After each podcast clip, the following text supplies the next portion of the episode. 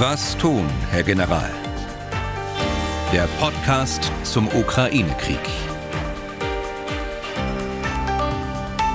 Dazu herzlich willkommen. Ich bin Tim Deisinger, Redakteur und Moderator bei MDR Aktuell. Wir besprechen in diesem Podcast vornehmlich militärische und militärpolitische Fragen rund um den Ukraine-Krieg. Dazu gehören natürlich auch politische Initiativen, den Krieg zu beenden. Und wir thematisieren auch Dinge, die möglicherweise erst mit diesem Krieg ins Rollen gekommen sind. Neuausrichtung, bessere Ausstattung der Bundeswehr zum Beispiel. Ich sagte möglicherweise, weil ja in dieser Angelegenheit noch nicht wirklich was rollt. Unser Experte für all diese Dinge ist der frühere NATO-General Erhard Bühler. Tag, Herr Bühler. Tag, Herr Deisinger. Themen heute neben der aktuellen Lage. Rheinmetallchef Pappberger kann sich vorstellen, eine Panzerfabrik in der Ukraine zu bauen. Offenbar gibt es dazu auch schon längst Gespräche mit Kiew. Und nochmal Rheinmetall, die Firma soll Leopard 2 Panzer aus der Schweiz zurückkaufen, um damit entstandene Lücken bei der Bundeswehr zu füllen. Die Schweizer müssten halt nur mitmachen, aber danach sieht es noch nicht hundertprozentig aus. Wir schauen doch mal auf das, was am Ende des Krieges stehen könnte, nämlich Sicherheitsgarantien. Wir wollen klären, was das genau ist, wie solche Sicherheitsgarantien nach diesem Krieg aussehen könnten und natürlich beantworten wir auch immer wieder Hörerfragen.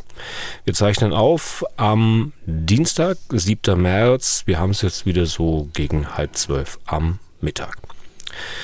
Zur aktuellen militärischen Lage, Herr Bühler, auf Bachmut kommen wir gleich zu sprechen. Vielleicht zunächst mal ein kleiner Überblick, wie es aktuell steht. Hm.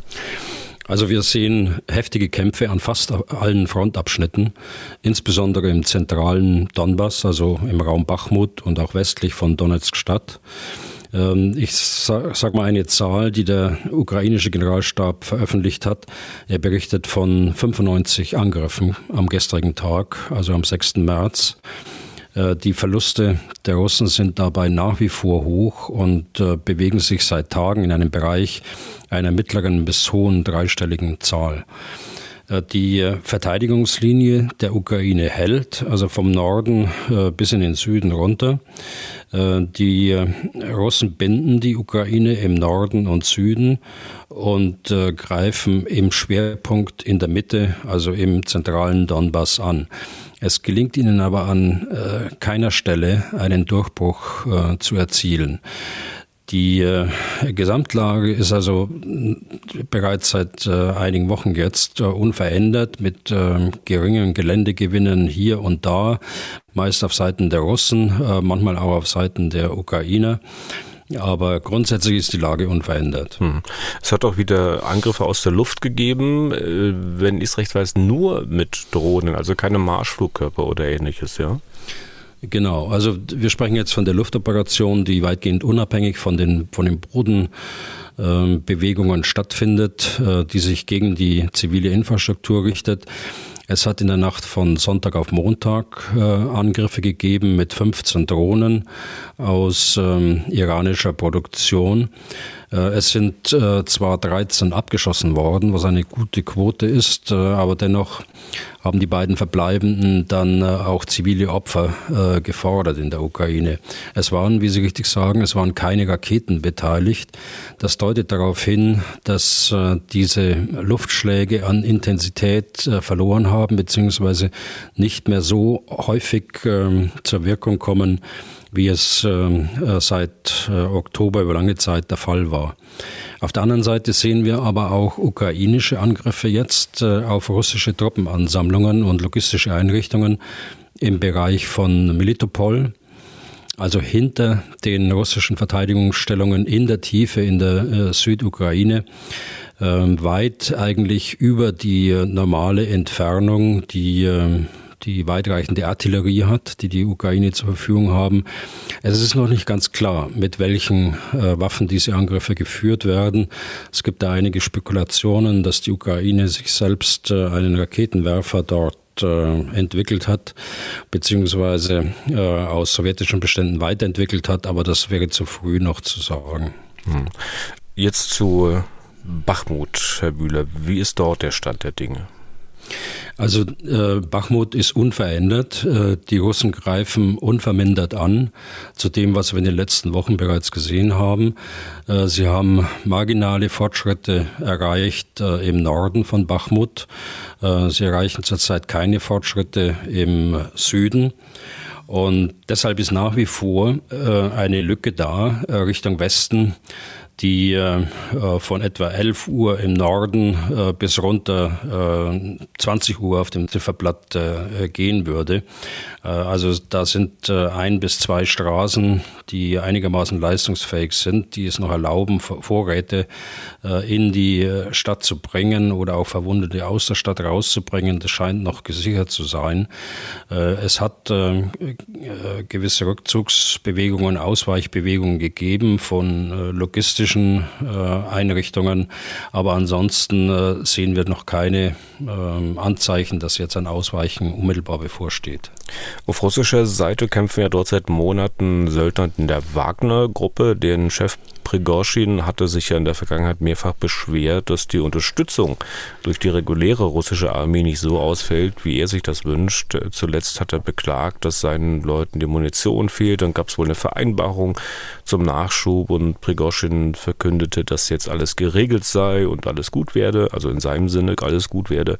Ähm, wurde es aber wohl nicht wirklich. Jetzt droht er offenbar, dass sich seine Leute von Bachmut zurückziehen könnten, wenn er nicht endlich so viel Munition Munition bekommt wie gefordert. Wie werten Sie denn das? Würde Prigozhin das tun? Also das Verhalten von so einem Mann wie Prigozhin äh, ist sicher schwer zu beurteilen. Aber ich glaube, äh, er würde das nicht tun. Das ist aus meiner Sicht eine, eine leere Drohung. Äh, Prigozhin hat den politischen Einfluss in Russland ja durch den Einsatz seiner Söldnergruppe äh, gewonnen der Einfluss, der durch den Machtkampf mit der Führung der russischen Armee inzwischen schon reduziert worden ist und äh, auch äh, ständig auch eingehegt wird, sein Einfluss, ein Rückzug seiner Söldner würde den Prozess der Einflussreduzierung noch beschleunigen. Und das äh, ist sicher nicht sein Interesse, nicht sein politisches Interesse und deshalb glaube ich daran nicht. Hm. Und die Auswirkungen bei einem solchen Rückzug, bei einem Wagner-Rückzug, wäre die denn so, wie Prigozhin im Prinzip prophezeit, dass dann quasi der gesamte russische Angriff bei Bachmut zusammenbrechen würde, eigentlich äh, entlang der gesamten Front dort? Also entlang der gesamten Front ganz sicher nicht. In Bachmut selbst hätte es natürlich äh, Konsequenzen. Äh, wir sprechen ja bei Wagner von einer, von einer Gruppe, die etwa 8000 Kämpfer hat. So ist sie im, im Oktober noch beschrieben worden von, äh, vom ukrainischen Generalstab. Zwischenzeitlich ist die Zahl äh, von den Amerikanern nach oben gesetzt worden, etwa 40.000 bis 50.000 gar. Das war die Zeit, als die Strafgefangenen dort rekrutiert worden sind und andere Rekrutierungsmaßnahmen gegriffen haben. Ähm, aufgrund der schweren Verluste haben sie längst nicht mehr diese Zahl zur Verfügung. Das ist meine Einschätzung, ohne dass ich das äh, genauer beziffern kann. Äh, auch andere beziffern das nicht zurzeit, äh, auch der Generalstab nicht. Aber äh, Bachmut ist natürlich so, dass ähm, der Gefechtswert der Wagner-Söldner insbesondere im Orts- und äh, Häuserkampf liegt, indem sie ohne Rücksicht auf eigene Verluste Welle um Welle äh, hineinschicken. Die Wagner-Truppe ist aber nicht so ausgestattet wie die reguläre Armee, also Kampfpanzer, Artillerie, Raketenwerfer, Kampfflugzeuge, äh, sondern ist in, im Wesentlichen auf äh, den infanteristischen, abgesessenen also äh, Angriff angewiesen. Das würde dazu führen, dass ähm, Russland, also die Herauslösung der Wagner-Leute dort, würde dazu führen, dass Russland äh, mindestens vorübergehend das Ziel Bachmut aufgeben müsste, bis die Wagner-Söldner durch andere für den Orts- und Häuserkampf geeignete Truppen ersetzt werden können. Das ist meine Einschätzung. Nun kann man sich natürlich fragen, Mensch, kann denn das gewollt sein, dass die Russen ihre eigenen Leute dort äh, sozusagen austrocknen in Bezug auf die Munition? Oder ist es dann doch nur ein Beleg dafür, dass die Russen ganz generell Probleme haben, Munition an die Front nachzuschieben? Nein, ich, ich glaube, das ist nicht gewollt. Äh, Bachmut ist ja ein äh, politisch vom Kreml äh, vorgegebenes Ziel. Aber es ist schon plausibel, dass die russische Militärführung eben wegen der seit Monaten andauernden Konflikte mit Prigoschin äh, die eigenen regulären Truppen in der Versorgung priorisiert. Und dazu kommt äh, das generelle Problem, das Sie ansprechen, dass äh, Russland offenbar ein Munitionsproblem hat und die russische Industrie offenbar nicht genügend nachliefern kann. Und äh, zusätzlich, glaube ich, äh, spielen die Versorgungswege eine Rolle, die ja unter ständiger Bedrohung von weitreichender ukrainischer Artillerie äh, und stand. Und äh, dort hat, äh, haben die Ukrainer ja auch äh, bemerkenswerte Erfolge äh, in den letzten Monaten auch äh, erzielt. Also diese Bedrohung führt natürlich dazu, dass man enorm vorsichtig ist, auch mit der Heranführung von Versorgungsgütern. Und äh, deshalb dauert das alles länger, als es vorher gedauert hat.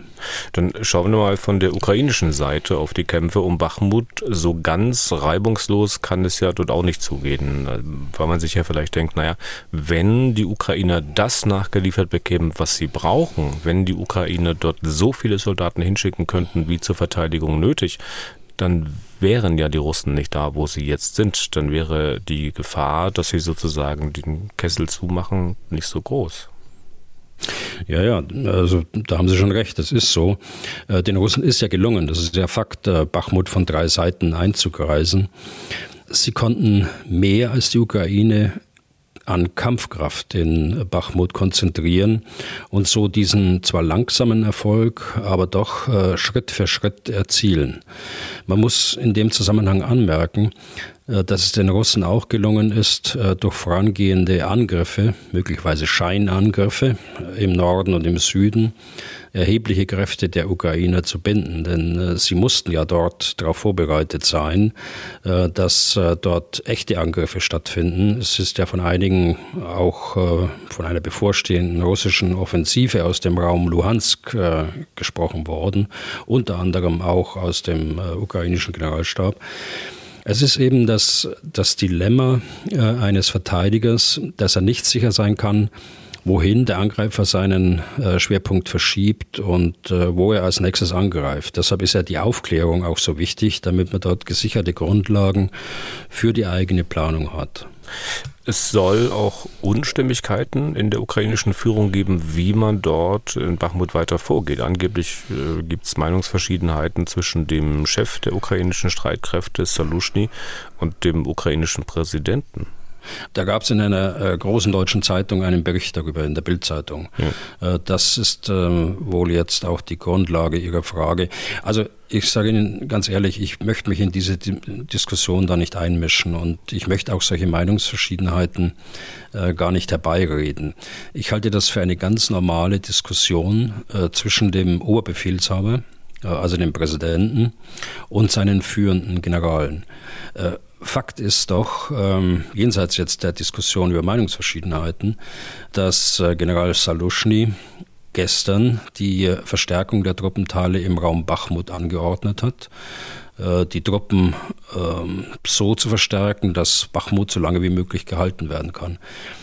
Und einer solchen Entscheidung geht eine Abwägung zwischen dem Ziel, äh, möglichst viel Kampfkraft des Angreifers zu stören und auf der anderen Seite die eigenen Verluste dabei möglichst gering zu halten voraus. Also ich halte das für eine ganz normale äh, Diskussion äh, zwischen der politischen Seite und äh, den führenden Militärs. Dann äh, will ich Sie mal gar nicht fragen, wer für Ihre Begriffe richtig liegt, äh, weil Sie vermutlich dann antworten würden, dass Sie, äh, wie Sie es gerade getan haben, sich nicht einmischen möchten genau. und das natürlich aus Berlin schlecht beurteilen können. Aber Mhm. Vielleicht können wir mal ein bisschen auf den Hintergrund schauen. Also kann es sein, dass die, wenn es diese Meinungsverschiedenheiten gibt, die ja schon, ich finde, ziemlich drastisch sind, ähm, kann es sein, dass da die politische Führung hier auch ein bisschen das Maß verloren hat? Also Sie, Herr Bühler, Sie hatten ja immer wieder Unverständnis für die Russen geäußert, Unverständnis dafür, dass denen das Leben ihrer Soldaten nicht so sonderlich viel wert sein kann, weil die unbeirrt gegen Bachmut anrennen und in Kauf mhm. nehmen, dass da tausende Soldaten sterben. Nicht zuletzt, weil der russische Präsident befohlen hat, Bachmut unbedingt einzunehmen. Kann es sein, vielleicht auch wieder ein bisschen zugespitzt, dass dem ukrainischen Präsidenten äh, Bachmut als politisches Symbol, ich sag mal, ein bisschen zu Kopf gestiegen ist, nach dem Motto, also je länger er Bachmut verteidigen lässt, desto ja, größer werden vielleicht die Helden sagen, desto größer die Signalwirkung ins gesamte Land? Mhm. Ich weiß nicht, ob solche Motive da eine Rolle spielen in diesem Entscheidungsprozess. Ähm, es ist ja ein Abwägungsprozess, das habe ich ja gerade gesagt, ähm, zwischen Reduzierung der Kampfkraft auf der einen Seite Russlands, auf der anderen Seite eben das Vermeiden von eigenen Verlusten. Äh, für uns ist es problematisch äh, in der Bewertung, dass die Ukrainer äh, keine Verlustzahlen angeben. Äh, sie haben sicher Verluste, auch Verluste, ob äh, in dieser Größenordnung. Äh, das wird hoffentlich nicht der Fall sein. Also die letzte Zahl, die wir auch hier schon mal diskutiert haben, war 1 zu 7. Also 1 für die Ukraine, 7 äh, für Russland, also erheblich mehr Verluste für die Russen. Aber der entscheidende Punkt ist auch in dem Zusammenhang, dass der Präsident auch gesagt hat, die Entscheidung über das Ausweichen der Ukraine liegt in der Hand der militärischen Führung, also in der militärischen Führung vor Ort. Na, aber diese Aussage kann ja nicht ganz stimmen, wenn es da heftige Diskussionen gibt zwischen der politischen Führung und der Militärs. Wenn die stimmen würde, dann würde es diese Diskussion ja gar nicht geben. Ja, ich sage ja schon mal, ich ähm, äh, will es jetzt nicht bezweifeln, was eine große deutsche Zeitung schreibt. Äh, der, der Herr Ronsheimer ist ja ganz gut vernetzt da drüben, der ist ja auch schon seit langer Zeit in Ukraine.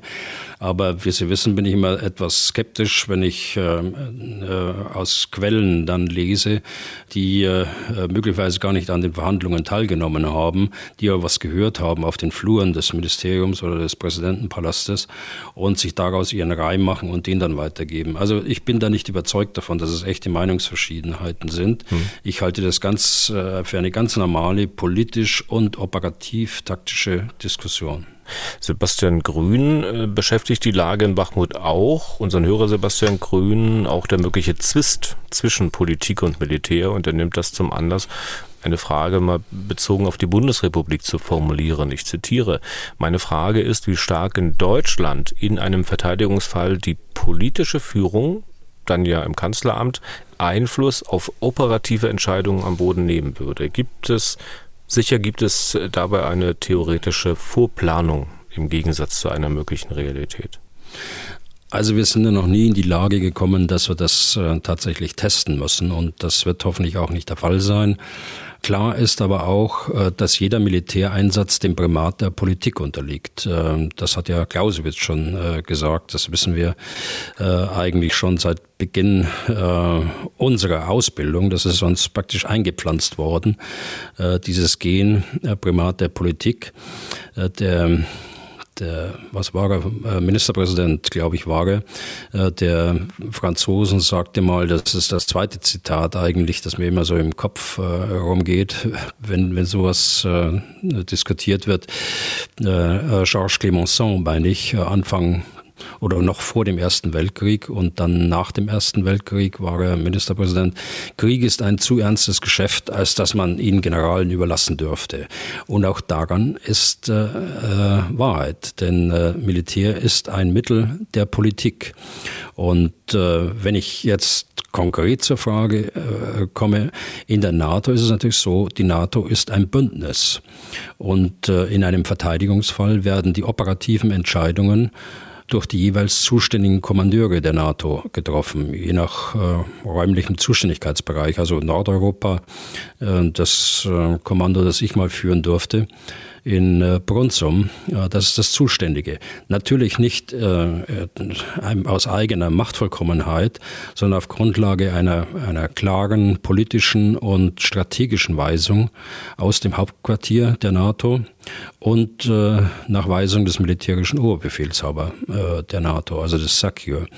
Und äh, die Nationen nehmen auf die Operationsplanung Einfluss über den NATO-Rat, indem sie die Operationsplanungen abschließend billigen.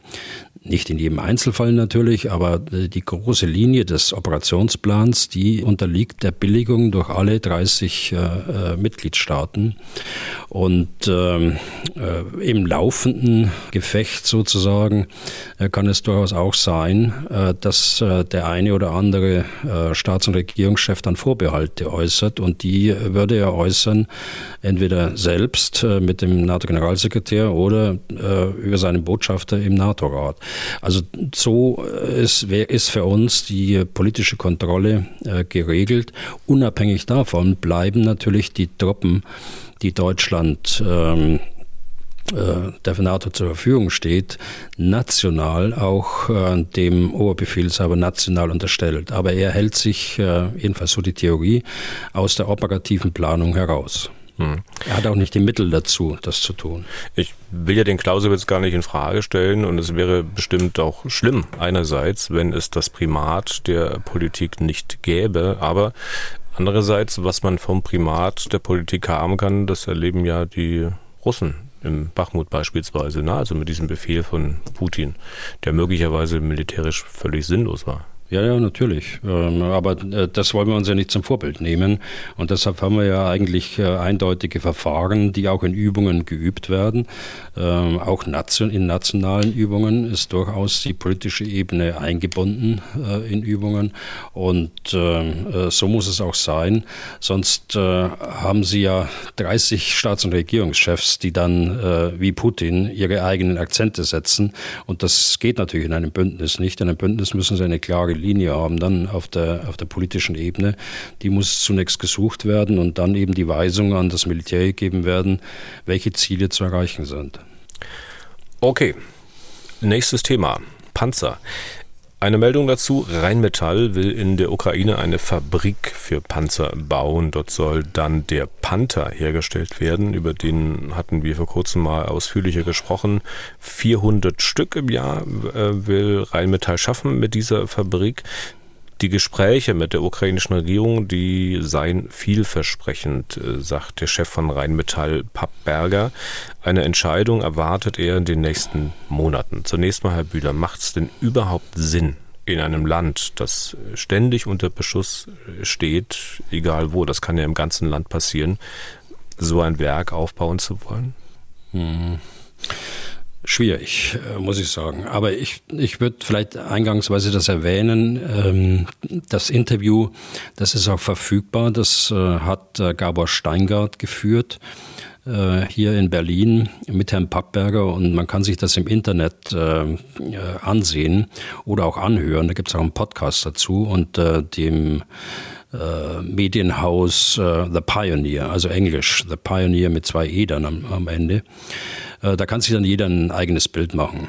Äh, nur Herr Pappberger ist ein außergewöhnlich äh, pragmatischer, vorwärtsdrängender Mensch, so habe ich ihn kennengelernt, der viel erreicht hat und auch sich gegen, gegen Bedenkenträger durchgesetzt hat und eigentlich äh, in dem Sinne ein, ein Industrieführer ist, wie man sich das so vorstellt. Unabhängig davon, aber das musste ich einfach vorausschicken, ne?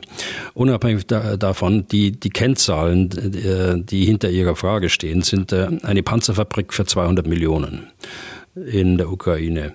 Äh, jährlich bis zu 400 Kampfpanzer. Und äh, äh, nicht nur irgendwelche Kampfpanzer, sondern den Kampfpanzer Panther. Ähm, also Schutz gegen russische Luftangriffe wäre nicht so schwierig.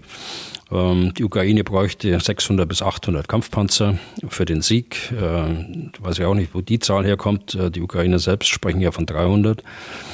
Macht es Sinn, 300 bis 500, muss ich korrekterweise sagen, äh, macht es Sinn.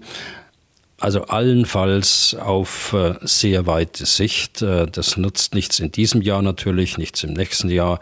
Also das äh, dauert ein paar Jahre, bis sowas realisiert werden könnte.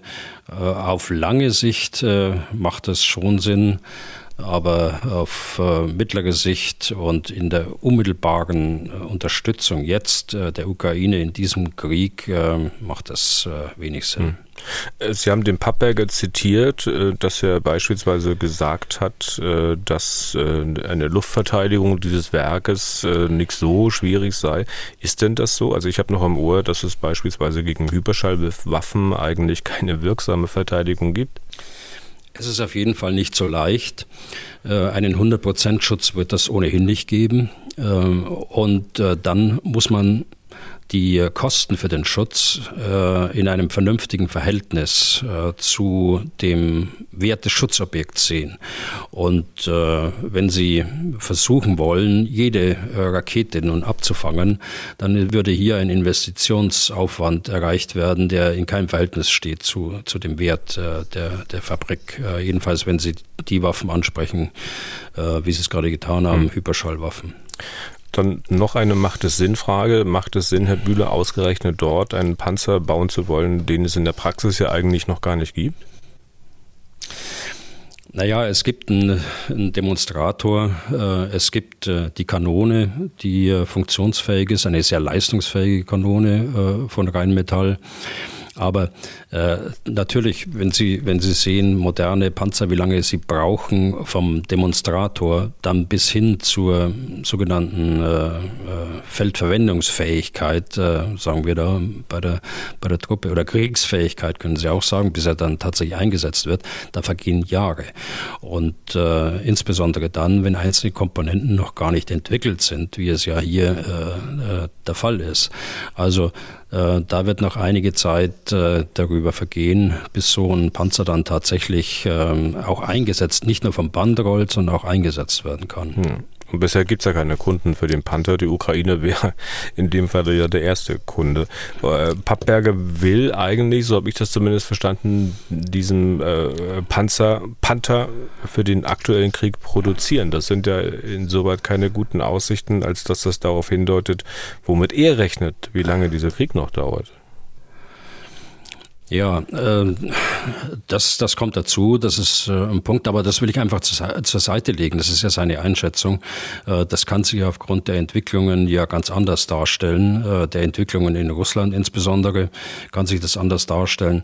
Aber äh, insofern haben wir da die gleiche Auffassung, dass der Konflikt äh, als solcher, der hinter dem Krieg steht, äh, noch viele Jahre andauern wird. Mhm. Und deshalb äh, komme ich ja auch zur, zur äh, selben Schlussfolgerung, dass wir die Ukraine auch langfristig äh, befähigen müssen, vernünftige Streitkräfte, angemessene Streitkräfte zu haben, um sich einer möglichen weiteren Bedrohung dann ähm, nicht mehr aussetzen zu müssen. Haben Sie denn eine Ahnung, wie das zustande kam? Also ich meine, es gibt da ja mehrere Möglichkeiten. Jetzt, ich will mal nur zwei nennen. Nummer eins, das ging von den Ukrainern aus, sozusagen Verzweiflung in der Ukraine. Man sieht, wie klein das Häuflein an Panzern ist, das man aus dem Westen noch geliefert bekommen soll. Also geht man vielleicht zu Pappberger und fragt ihn, ob der vielleicht helfen kann. Variante zwei, Pappberger sieht einfach eine Möglichkeit, Geld zu verdienen. Was meinen Sie? Also das liegt ja auf der Hand. Das sind ähm, beide zusammen, äh, denke ich. Äh, das war der Weg. Die Ukrainer sind tatsächlich in einer Lage, da müssen sie jeden Strohhalm nehmen. Und äh, zum Zweiten, äh, natürlich verdient er Geld und das kann man ihm auch nicht verübeln. Äh, und äh, der ganzen Belegschaft äh, und der gesamten Rüstungsindustrie bei uns im Land, äh, nicht nur bei Rheinmetall, sondern auch bei den anderen. Äh, wir haben nun mal keine Staatsrüstungsbetriebe, so wie sich andere Nationen wie die Schweiz beispielsweise oder die äh, Äh, leisten. Äh, und äh, wenn wir äh, Betriebe haben, die im Besitz von Gesellschaftern sind oder die börsennotiert sind, ja, natürlich müssen die auch Geld verdienen. Ja, und da gibt es noch eine weitere Möglichkeit. Ich hatte gesagt mehrere. Das ist vielleicht auch nicht die letzte. Ähm, eine dritte Möglichkeit wäre zum Beispiel, dass es von der von der Bundesregierung eingefädelt ist. Also weil man das Drama mit den Panzern ja auch sieht und denkt, naja, man hat damit vielleicht eine Möglichkeit, langfristig helfen zu können. Wie sehen Sie das? Hm. Glaube ich nicht. Glaube ich nicht. Ich meine, wenn die Bundesregierung das tatsächlich eingefällt äh, hat, hätte, dann äh, wären die Fragen, die jetzt öffentlich und auch von mir gestellt werden, ja schon untersucht worden. Sonst äh, würde man ja sowas nicht machen. Hm. Und äh, zweitens würde auch Pappberger nicht in die Öffentlichkeit gehen, äh, wenn, wenn, wenn sein Auftraggeber die Bundesregierung ist. Also das schließe ich aus. Aber für die dritte Variante spreche vielleicht, dass es ja irgendjemanden geben muss, muss, der die Fabrik und die Panzer am Ende bezahlen muss. Und das wird ja sicher nicht die Ukraine sein. Das würde sicher zum großen Teil Geld aus Deutschland sein, das da zur Rheinmetall fließt. oder aus der Europäischen Union. Ja. Äh, das geht natürlich auch. Ähm, aber äh, klar ist, dass es irgendjemand äh, auch bezahlen muss. Und das spricht eigentlich nicht für die dritte Variante. Wieso nicht? Ja, aber das kann ja, können, ich sagte ja schon, das können ja auch andere sein. Es können ja auch die Europäische Union sein, die, die, die das letztlich bezahlt. Ich glaube auch nicht, dass das jetzt im Vordergrund steht, sondern im Vordergrund steht, erstmal Wege, Mittel zu finden. Und deshalb ist ja grundsätzlich sind solche Gedanken ja richtig, ähm, Mittel und Wege zu finden, wie man die Ukraine unterstützen kann. Ich meine, wenn es die Europäische Union bezahlt, sind das ja auch wir, zum großen Teil zumindest. Ähm, hat denn die Ukraine überhaupt, Herr Bühler, Handlungsfreiheit zu entscheiden, was sie da bestellt und kauft? Also wie gesagt, nicht nur ähm, die Waffen, die man liefert, sorgen ja dafür, dass die Ukraine noch existiert. Auch ohne das Geld, das der Westen in die Ukraine pumpt, wäre das Land ja längst pleite. Und es ist doch eigentlich immer so, sagt man sich ja, dass der, der bezahlt, auch äh, zumindest mitbestimmt, welche Musik gespielt wird. Ja, gut. Also das ist ja ein bisschen Stammtischlogik jetzt. Ne? Äh, und äh, mit Verlauf, da wird ein entscheidender, ein entscheidender Aspekt ausgeblendet. Und der entscheidende Aspekt ist in diesem Zusammenhang, es ist in unserem Interesse, dass die Ukraine ihren Verteidigungskampf erfolgreich beenden kann. Und äh, dazu muss sie das bekommen, was sie braucht. So ist ja unsere Philosophie und die Grundsätze, die auch in der NATO insgesamt gelten. Ja, es gibt Einflussnahmen. Äh, da gibt es ja auch Beispiele dafür, mit Recht. Beispielsweise die Auflagen dass mit Waffensystemen aus dem Westen keine Ziele in Russland selbst angegriffen werden dürfen. Da hat sich die Ukraine auch bisher dran gehalten und die wird das auch weiterhin tun. Und äh, selbst wenn man noch weiterreichende Waffensysteme liefert, dann äh, wird man die mit diesen Auflagen äh, versehen. Und äh, klar auch äh, jetzt bezogen auf die Panzerfabrik. Ähm, es muss schon deutlich gemacht werden, äh, von demjenigen, der dann bezahlt am Ende, äh, dass eine solche Investition Sinn macht. Äh, ich will jetzt nicht den, den Oberbedenkenträger spielen, diese Rolle liegt mir ohnehin nicht so sehr. Ähm, aber wenn man das jetzt in allen Einzelheiten öffentlich macht, dann muss es auch erlaubt sein, Fragen zu stellen. Und insofern haben Sie ja vollkommen recht mit Ihren Fragen. Okay. Und auch mit meinen Fragen. Ja, dann noch eine zweite Sache äh, zum Thema Panzer. Ähm, die Schweiz hat auch Leopard 2 Panzer, ein großer Teil davon, ich glaube über 90 Stück ist nicht im aktiven Dienst eingebunden, sondern stillgelegt. Und nun ist man hier in Deutschland auf die Idee gekommen, diese Panzer zurückzukaufen, sie vielleicht noch ein bisschen hübscher zu machen und dann unter anderem in die Bundeswehr zu integrieren. Die Tschechen wollen das für ihre Armee wohl ebenfalls. Heißt für Deutschland, diese Panzer sollen dann quasi die Lücken in der Bundeswehr stopfen, die nicht zuletzt die Panzerlieferungen in die Ukraine gerissen haben bzw. reißen werden. Ähm, zunächst mal, ist das eine gute Idee? Ich meine, die Panzer, um die es geht, die sind ja, ich glaube, auch schon aus den 80er Jahren, ne? Ähm, ja, die sind aus den 80er Jahren. Also das war schon vor einigen Wochen, als ich das zum ersten Mal las, äh, eine Überraschung für mich. Ich meine, ist nicht die erste Überraschung, die aus der Schweiz kommt.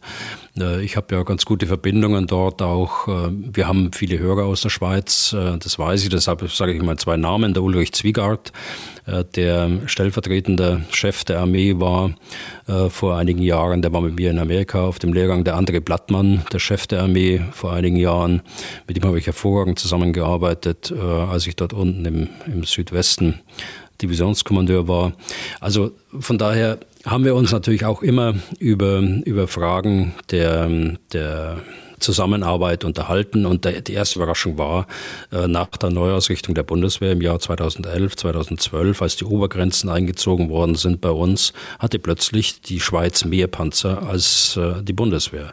Die erste Überraschung und die zweite Überraschung kommt jetzt, äh, dass wir jetzt in einer Lage sind, dass wir glauben, Panzer von der Schweiz zurückkaufen zu müssen, um unsere eigenen Lücken zu schließen.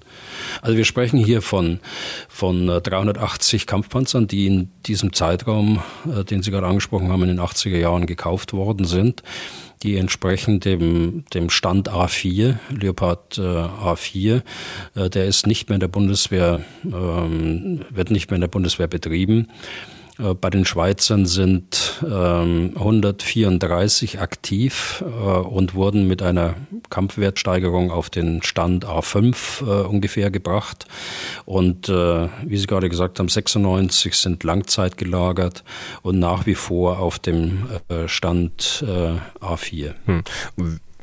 Inwieweit wäre das für die Bundeswehr ein erheblicher Aufwand, die wieder fit zu machen? Also es wäre ein erheblicher Aufwand, jetzt wenn wir mal von, von 96 sprechen, äh, das sind schon äh, dreistellige äh, Millionenbeträge, die dafür notwendig wären. Da ist auch Zeit äh, erforderlich, aber es ginge schneller als äh, ein Neubau von Panzern, denn die kritische Größe bei neuen Waffensystemen, bei neuen Panzern, liegt in der Beschaffung von Panzerstahl. Also Panzerfachleute haben ja mal gesagt, ähm, von der Bestellung von Panzerstahl bis zur Lieferung äh, dauert es etwa zwei Jahre. Und äh, deshalb nochmal die, die, den Kauf dieser Panzer und dann das, das Upgrade, äh, die Kampfwertsteigerung dazu äh, das macht schon Sinn. Äh, sie haben, diese Panzer A4 haben im Gegensatz von, äh, zu noch älteren Leopard-Modellen das Potenzial eben für die, für eine weitere Kampfwertsteigerung auf A6 und A7. Und weil eben das, das Chassis aus Panzerstahl schon da ist und auf dem aufgebaut werden kann, macht das schon Sinn. Mhm. Ob natürlich Rheinmetall, das weiß ich jetzt nicht, ob Rheinmetall der richtige Adressat ist, äh, da bin ich mir nicht sicher, ob das nicht eine, eine Meldung ist ähm, in, der, in den Medien. Da wird das ja meist, manchmal auch ein bisschen vermischt, Rheinmetall und KMW. Also die Panzerschmiede in Deutschland ist äh, KMW und arbeitet äh, dort sehr eng mit Rheinmetall zusammen. Rheinmetall äh, stellt die Waffe, die Kanone. Ähm, zeitweise auch, ähm, haben sie auch Türme montiert, aber den Panzer selbst, das Systemhaus äh, stellt KMW her und KMW macht ja auch zurzeit das Upgrade der deutschen Panzer auf den Standard äh, A7, teilweise jedenfalls. Mhm. Aber wenn man diese alten Dinger aus der Schweiz jetzt holt, äh, dann könnte das ja auch bewirken, dass man sich dann von Seiten der Politik, äh, wo man überlegt, was man sich von den 100 Milliarden und noch mehr äh, demnächst kauft, dann könnte man ja dort in der Politik sagen, na gut, ähm, neue Panzer brauchen wir erstmal nicht, weil wir haben ja die jetzt aus der Schweiz. Äh, ja, ja, gut, ich sage ja, die, ähm, die haben das Potenzial, dass sie auf die modernste Version des Leopard äh, 2 aufgerüstet werden können. Und ähm, von daher macht es ja keinen Unterschied, ob sie den jetzt neu okay. kaufen oder, oder gebraucht. Das ja. macht keinen Unterschied. Wie, wie bewerten Sie die Aussichten, dass die Schweizer da mitmachen? Also ich meine, immerhin sind die Panzer ja nicht außer Dienst gestellt und quasi Schrott für die Schweiz, sondern sie sind ja so eine Art Reserve. Also es ist richtig, das ist eine Verteidigungsreserve und äh, diese Verteidigungsreserven, die die Schweiz ja halten in ihren großen äh, Lagerhallen und Bunkeranlagen irgendwo versteckt in den Bergen, äh, die haben sie sehr gut äh, eingelagert. Äh, das weiß ich noch aus meiner aktiven Zeit, ohne dass ich jetzt da Geheimnisse der Schweiz verrate. Ich verrate auch nicht, wo es ist.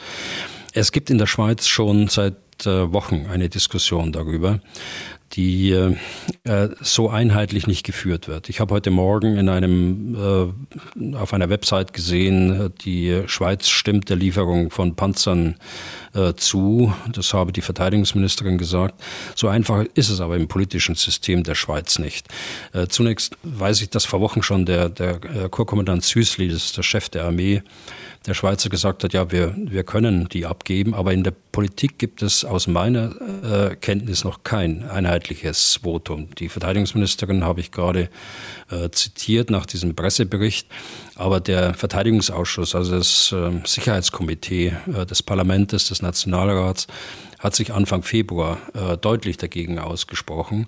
Äh, auch die Regierung, äh, da ist die äh, Verteidigungsministerin dafür, die anderen sechs äh, Bundesräte äh, sind dagegen. In den Parteien gibt es auch kein einheitliches Meinungsbild. Also so ausgemachte Sache weiß ich das noch nicht. Das ist sicher eine schwierige Diskussion für die Schweiz. Hm, und sicher auch nachvollziehbar, ähm, weil Rein formal würde ja die Schweiz nicht gegen ihre Neutralität verstoßen, weil man ihr zugesichert hat, dass die Panzer nicht weitergeleitet werden an die Ukraine. Aber ganz praktisch könnte es doch dann so sein, dass wir jeden Schweizer Panzer ein anderer aus irgendeinem Bestand an die Ukraine geliefert werden könnte. Und ergo wäre es dann so, dass die Schweiz indirekt zu Waffenlieferungen in die Ukraine beiträgt. Insoweit mhm. ist die Diskussion dort doch nachvollziehbar. Ne? Ja, ja, sicher, das ist nachvollziehbar. Und das ist ja genau die Diskussion, die, die wir gerade sehen. Vielleicht sollte man einen Punkt dort äh, auch ergänzen. In der Schweiz gibt es immer Sorge, äh, dass die Schweiz ihre eigene Verteidigungsfähigkeit äh, beeinträchtigt.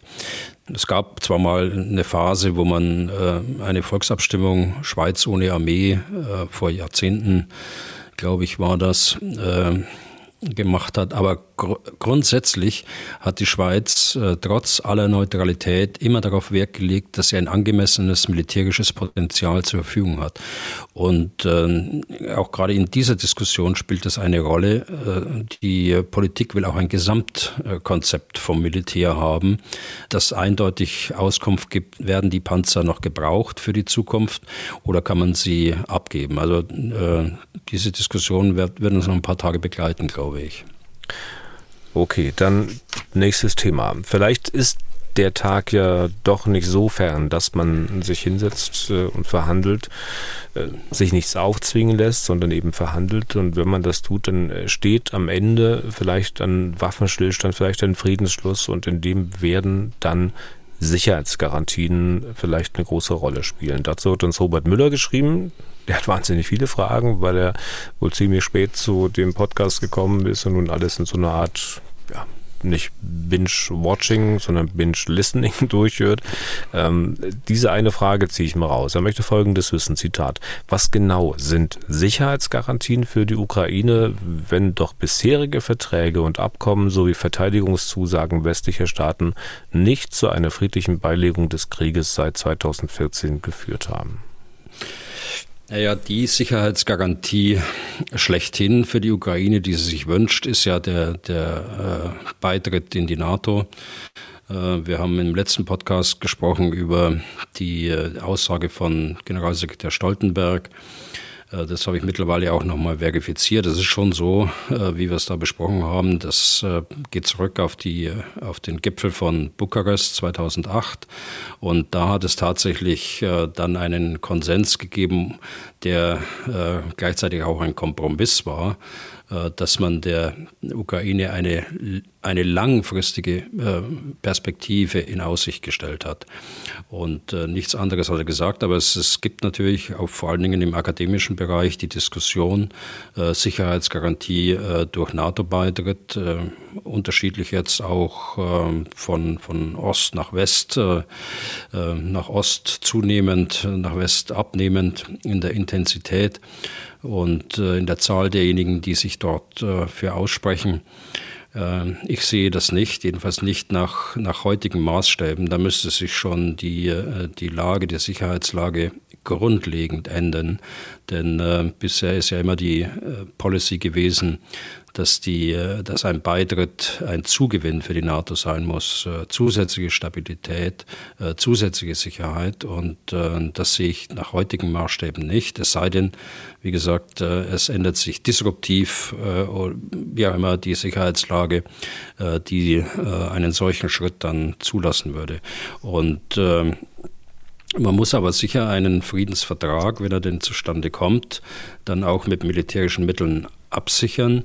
Äh, man muss ihn äh, implementieren und dazu braucht man auch äh, militärische Mittel. Das kann von einer Stationierung einer Friedenstruppe der Vereinten Nationen nach verschiedenen ähm, Maßstäben gehen, also eine äh, sehr robuste, wobei ich glaube, dass man für so einen Fall auch eine robuste braucht, äh, bis zu einer Beobachtertruppe der OSZE, äh, die also nur beobachtet, aber äh, nichts implementieren kann und äh, keine Exekutivfunktionen hat. Hm. Kommen wir dann noch ein bisschen konkreter dazu? Vielleicht können wir uns mal langsam ranpirschen. Sicherheitsgarantien, das ist ja so ein großes Wort. Gibt es ja nach vielen militärischen äh, Konflikten. Wir hatten vor kurzem über den Bosnienkrieg äh, gesprochen, äh, bei dem Sie sich auch gut auskennen. Wie sah es denn da aus danach? Also was gab es da genau für Sicherheitsgarantien? Was haben die genau bedeutet?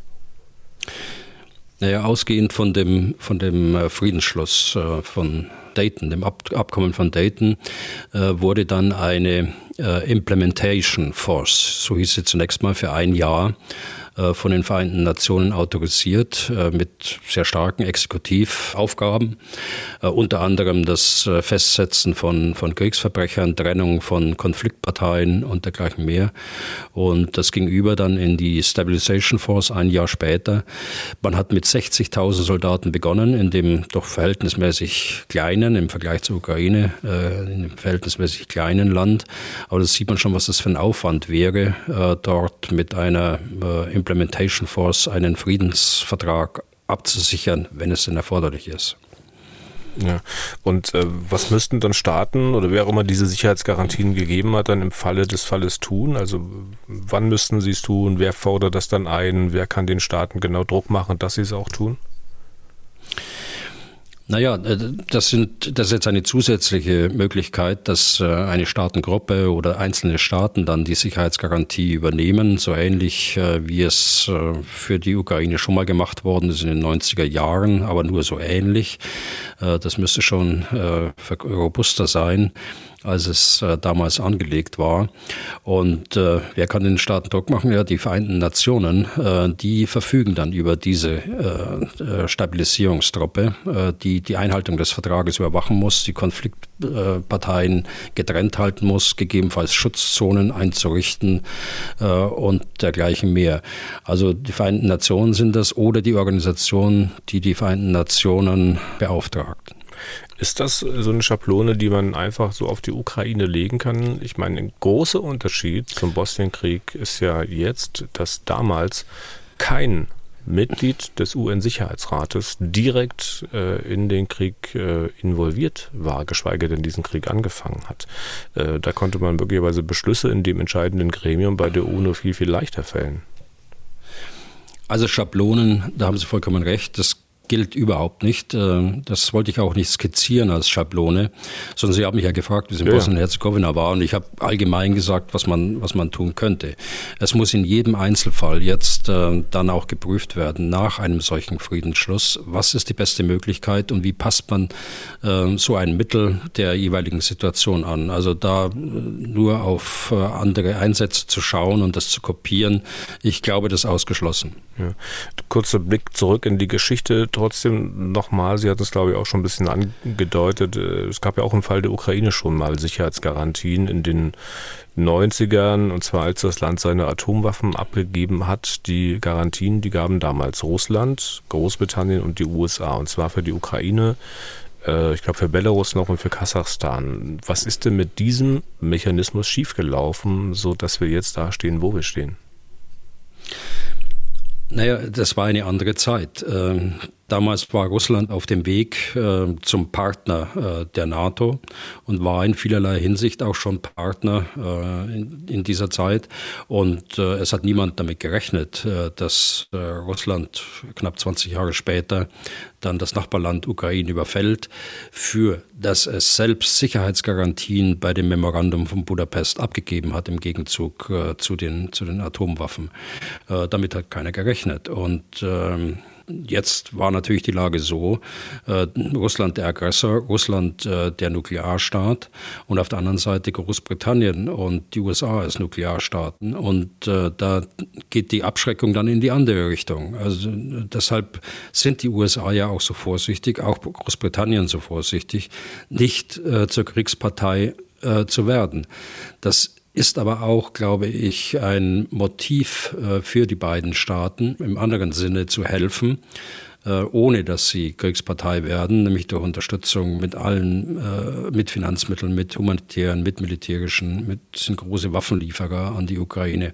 Also sie versuchen dadurch auch ihrer damals abgegebenen äh, Sicherheitsgarantie gerecht zu werden. Hm. Und welche Art von Sicherheitsgarantien könnte es jetzt im konkreten Fall geben? Also für die Ukraine, sicher auch für Russland, wenn dieser Krieg mal beendet sein sollte? Sie hatten ja vorhin am Anfang schon ein bisschen was angedeutet. Naja, ich kann mir vorstellen, wenn der Friedensvertrag das erforderlich macht, also wenn die Situation in der der Friedensvertrag geschlossen wird, äh, dies erforderlich macht. Da kann ich mir vorstellen, eine, eine Friedenstruppe, eine Stabilisierungstruppe, eine Implementierungstruppe, wie, wie Sie auch immer sie nennen wollen, autorisiert von, von den Vereinten Nationen, äh, die äh, dort vor Ort ein Exekutivmandat bekommen, ähm, je nachdem, wie die, der Friedensvertrag dann aussieht. Und äh, das ist, wie ich gerade schon andeutete, äh, Trennung der Konfliktparteien, was schwierig ist bei den äh, nicht militärischen äh, Einheiten, also nehmen wir mal Wagner auf der einen Seite, Partisanen auf der anderen Seite. Äh, das ist schwierig. Es geht äh, um, um Schutzzonen, um äh, äh Waffenstillstandslinien, es geht äh, um äh, die Verfolgung von äh, Kriegsverbrechern, äh, sagte ich gerade schon, nach dem Modell Bosnien-Herzegowina. Aber nochmal, es sind keine Schablonen, sondern es muss dass der Instrumentenkasten dann genutzt werden, wenn es soweit ist. Und wenn man den Friedensvertrag praktisch fast fertig hat, dann muss man sehen, wie man die Sicherheitsgarantien ausgestaltet.